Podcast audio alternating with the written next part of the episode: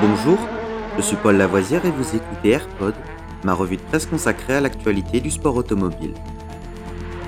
Good afternoon, ladies and gentlemen. This is Billy McCluskey from Palm Springs reporting for Embassy Sports of America. 20 seconds to the start of the 31st Formula race. And I have to spend the afternoon here in California.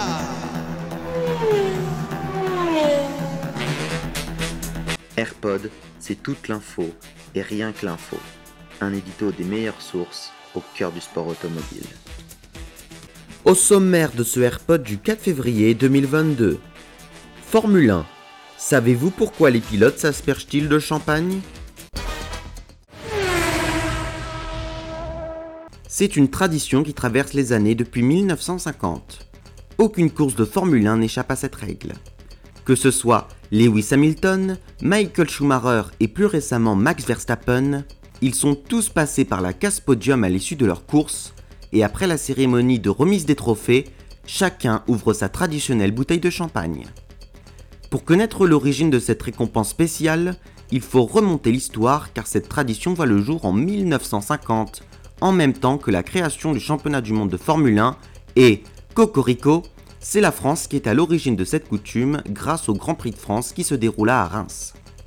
Pour la cérémonie, la capitale du Champagne avait eu la très bonne idée d'offrir une bouteille et c'est Juan Manuel Fangio le vainqueur ce jour-là qui reçoit la fameuse récompense.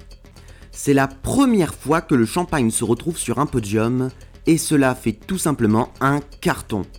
Cette coutume est rapidement reprise par toutes les courses automobiles et comme vous le voyez encore, elle n'a pas disparu. Il faudra 16 ans, donc en 1966, pour qu'un pilote suisse secoue un peu trop sa bouteille sur le podium des 24 heures du Mans et comme vous pouvez vous en douter, le bouchon sauta sous la pression et aspergea toutes les personnes présentes.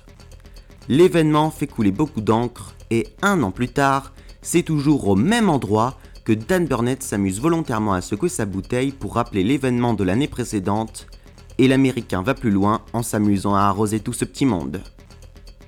Il ne sait pas encore, mais ce geste va devenir une tradition au fil des générations.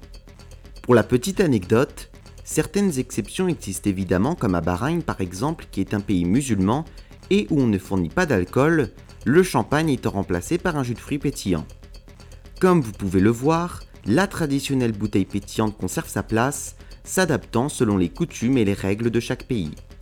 Cela nous montre quand même l'importance de cette tradition avec une grande nouveauté depuis 2021. Les bulles présentes sur le podium ne sont plus celles d'un vrai champagne, mais rassurez-vous, ce n'est pas non plus du soda, mais bien un vin mousseux qui remplace le traditionnel champagne.